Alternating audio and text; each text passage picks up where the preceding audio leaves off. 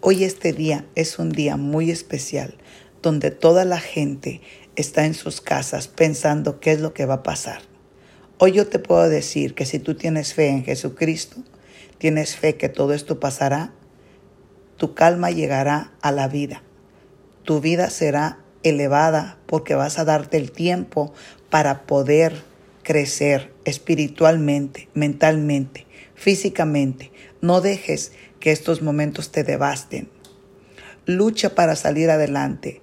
No dejes que el enemigo de la depresión llegue a tu vida. Hay tantas y tantas cosas que tú puedes hacer desde tu casa, desde tu hogar.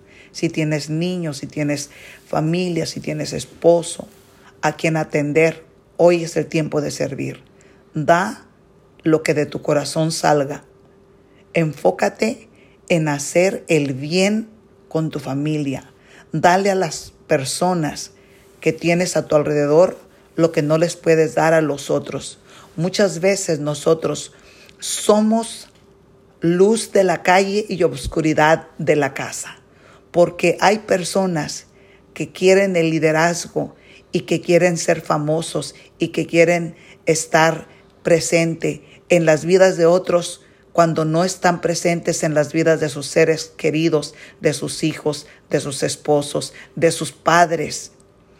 Hoy te pido a ti que tú reflexiones y que seas esa mujer o ese hombre que le dediques el tiempo primero a tu familia, primero que tu familia sea atendida y luego los demás.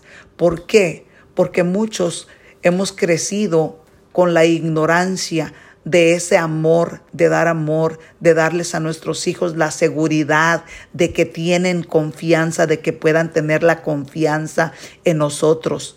Cuando un padre promete y no cumple, a ese hijo le dejas una marca. Hoy estás en el momento de que tu hijo crea en ti nuevamente. Hazlo por tus hijos, hazlo por tu familia, quédate en casa y sé beneficio a la humanidad y no esas personas que ahorita están saliendo pensando que andan de vacaciones. Si tú eres un líder, si tú eres una persona de influencia, quédate en casa para que seas el ejemplo de los demás.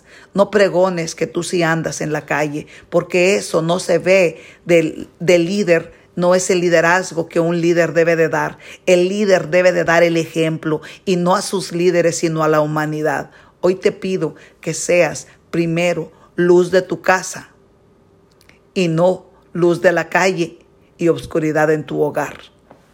Te deseo lo mejor, Luisa López.